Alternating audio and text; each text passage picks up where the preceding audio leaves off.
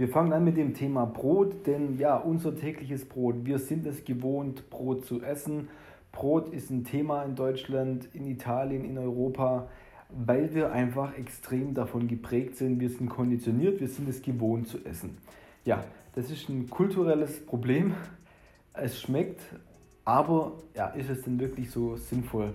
Jetzt eine kurze Zusammenfassung, wie gesagt, die tiefen Sachen gibt es im Blog. Wir wissen eben jetzt seit 1979, dass im Brot, im Getreide Gluten enthalten ist und Gluten macht süchtig. Ja, genauso wie Zucker, Zigaretten oder andere Lebensmittel kann auch dieses Gluten süchtig machen. Und was macht süchtig? Es sind Exorphine enthalten, deswegen dieses Verlangen nach Brot. Und sind wir mal ehrlich, es ist doch wirklich so, ähm, ich glaube nicht nur, dass es Gewohnheit ist, dass wir zu allem heute Brot essen, sondern es, ich gehe wirklich davon aus, dass wir einfach nur süchtig sind. Ähm, okay, unsere ganze Volkswirtschaft baut darauf aus, auf, wir essen extrem viel Brot ähm, und deswegen wird natürlich dieser Glutenanteil im Brot auch vermehrt. Aber was sind denn die äh, gesundheitlichen ähm, Effekte und Auswirkungen? Getreide noch viel mehr enthalten, außer diesem Gluten. Wir haben noch ganz andere, ein, andere Proteinverbindungen, wie zum Beispiel Amylase, Trypsin, Inhibitoren. Ja, all diese Sachen führen zu einer Stimulation oder zu einer Darmentzündung. Also Silent Inflammation ist hier ein Wort. Ähm, und warum, das schauen wir uns das Ganze an. Äh, ich möchte jetzt nur noch ein bisschen hier auch Aufmerksamkeit erwecken auf das Thema Getreide und Getreideunverträglichkeit, weil viele Menschen sich dessen gar nicht bewusst sind. Also da gab es Studien, die reden von krass hohen Anzahlen, von äh, Prozentanzahlen, die eben sogar an Zöliakie erkranken oder erkrankt sind und das gar nicht merken. Ja, und so typische Verdauungsbeschwerden, Reizdarmsyndrome, ähm, ja, eventuell auch Vorstufen zum Leaky Gut, also dieser löchrige Darm, sind alles letztendlich Entzündungen. Zeichen wären hier eben diese Blähungen nach dem Essen. Ja, wenn ich persönlich Brezeln, äh, Getreide esse, dann habe ich einen aufgeblähten Darm oder Bauch. Das, äh, das variiert, da kommen wir auch noch gleich drauf, auf was du achten solltest. Letztendlich geht es mir jetzt um dieses ganze Thema Getreide. Gluten können wir nicht vollständig, verdauen und deswegen entstehen natürlich auch Probleme. Ein paar Erkrankungen, die eben in Verbindung zu Gluten stehen, wäre zum Beispiel ein Risiko, äh, an Schizophrenie zu erkranken. Ja? Das heißt, äh, es gibt hier Studien, die zeigen, dass schwangere Frauen äh, Gluten konsumieren, gibt es Risikofaktoren auf das Kind, ja? auf das neugeborene Kind. Glutenunverträglichkeiten, Zöliakie, klar, also Leaky Gut.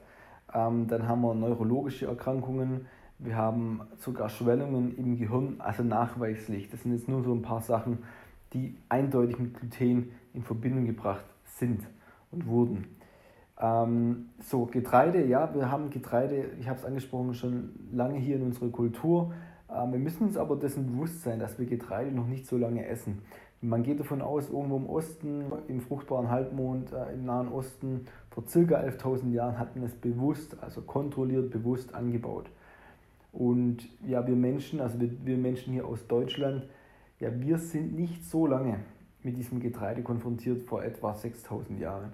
Ich möchte damit nur deutlich machen, okay, Getreide gibt es noch nicht so lange. Die Menschheit oder der Mensch äh, lebt hier schon länger und hat eben all diese Jahre, diese Jahrtausende, diese Millionen von Jahren einfach kein Getreide gegessen. Und wenn er mal einen Korn gegessen hat, hat er das im Rhythmus der Natur. Außerdem ist das Getreide heute einfach anders, als es früher war. Dazu solltest du vielleicht den Blog angucken über Getreide. Da habe ich das erklärt. Im Grunde geht es halt dadurch oder darum, dass wir, dass dieses Getreide ursprünglich mal ein wildes Korn war, höchstwahrscheinlich ein wildes Einkorn. Also hier haben Modifikationen stattgefunden zwischen einem Einkorn, also einem wildem Einkorn und zwei Wildgräsern. Ja? Und so entstehen dann äh, ja, verschiedene Anpassungen. Alles passt sich an die Umwelt an, so auch das Getreide. Und natürlich dann der Mensch hat bewusst auch gekreuzt. Also jetzt spricht man dann von Kreuzungen. So, also wir Menschen haben also diesen, diesen, ähm, dieses Getreide künstlich angebaut. Wir haben gelernt, es zu kontrollieren, Ackerbau und so weiter. Und heute natürlich industriell auch auf eine Art und Weise. Aber ich möchte ganz kurz, dass wir nochmal das Getreide, wenn wir, den, den, wenn wir das so sehen, haben wir einen Keim. Dieser Keim, der ist stärkehaltig, das heißt, hier haben wir die Kohlenhydrate hin, wir haben hier die äh, einen Energiespeicher für, für die Pflanze, nenne ich es jetzt mal. Und dieser, dieser Keim, der fängt an zu keimen. Manchen sagt vielleicht der Begriff Keimbrot etwas. Da haben wir eben ein gekeimtes Korn. Das heißt, erst wenn es gekeimt ist, ist es fertig.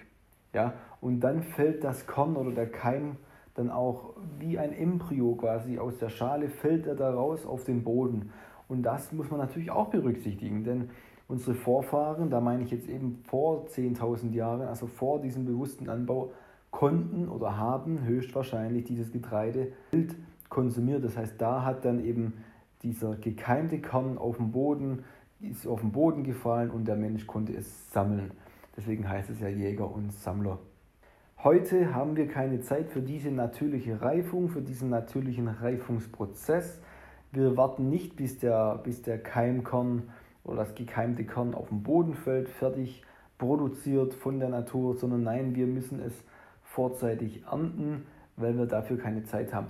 Der Punkt ist jetzt nicht, ob das gut oder schlecht ist und wirtschaftlich gesehen, sondern mir geht es nur mal kurz um die Auswirkungen auf die Pflanze selber, denn wir müssen es so verstehen, dieser Reifeprozess, den ich gern als eine Art Kochprozess mir vorstelle, ähm, da passiert ja was. Also wir haben diese Sonneneinstrahlung, wir haben diese, diese Wärme und den ganzen Entwicklungsprozess in der Pflanze und dieser Mix an sekundären Pflanzenstoffe in diesem Keim oder in der Pflanze generell, der variiert ja. Also ähm, jedes Molekül interagiert irgendwo miteinander und interagiert auch mit der Umwelt und das zu einem bestimmten Zeitpunkt und das macht ja genau die Ernte aus. Und wenn wir eben nicht daran darauf warten, bis etwas gekeimt ist, dann passt eben diese Zusammensetzung der Pflanzenstoffe in, diesem, in dieser Pflanze einfach nicht mehr. Und das ist ein Problem, weil dann essen wir Dinge, die wir eigentlich nicht essen sollten, weil die Natur es eigentlich vorgesehen hat,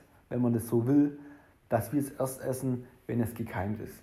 Das sind solche Hintergründe, die man einfach bedenken muss. Das heißt, deswegen spreche ich auch im Thema ähm, Steinzeiternährung diese, diese ähm, Antinährstoffe an. Ähm, wichtig, das solltet ihr nochmal angucken oder das solltest du dir nochmal angucken, weil ja, es ist, es ist wirklich unterschätzt und ich will da auch noch tiefer drauf eingehen. Also diese sekundären Pflanzenstoffe haben ja eine Natur, haben eine Funktion in der Natur und zwar dienen die als Schutz vor Fressfeinden. Das habe ich auch in der Infoveranstaltung oder Steinzeiternährung erklärt.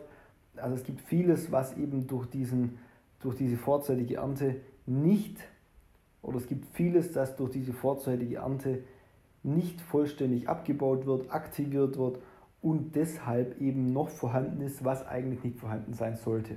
Das aber wiederum Probleme verursacht, wenn wir es essen. Ja?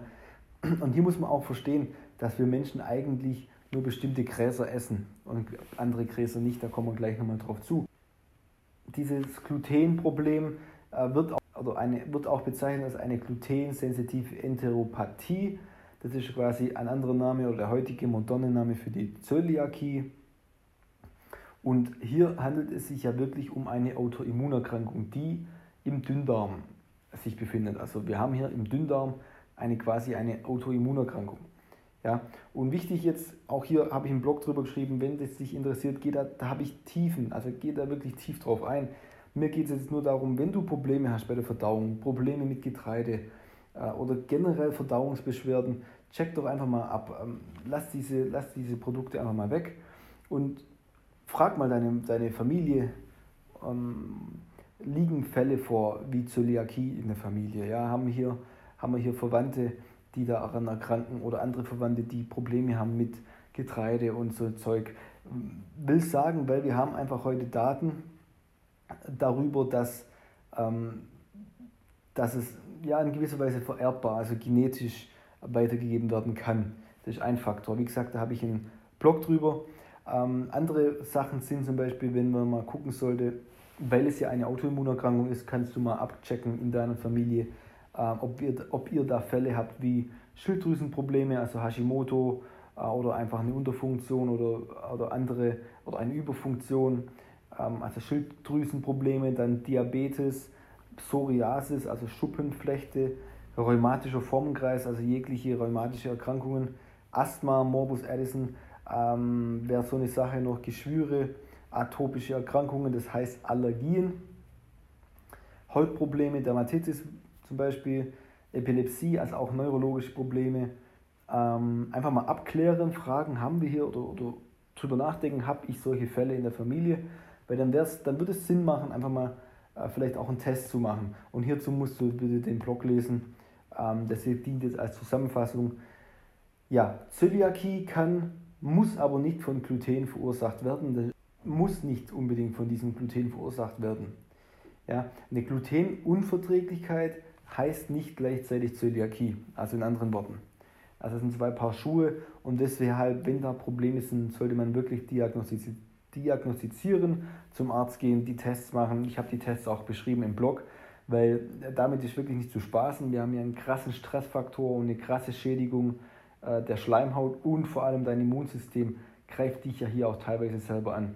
So, ganz ein paar Worte noch zur Getreideunverträglichkeit. Also nochmal, Getreideunverträglichkeit bedeutet nicht Zöliakie. Wir haben aber trotzdem diese Getreideunverträglichkeit sehr, sehr häufig in unserer Gesellschaft. Und Gründe hierfür, ja, wir essen einfach zu viel von diesem Zeug, das wie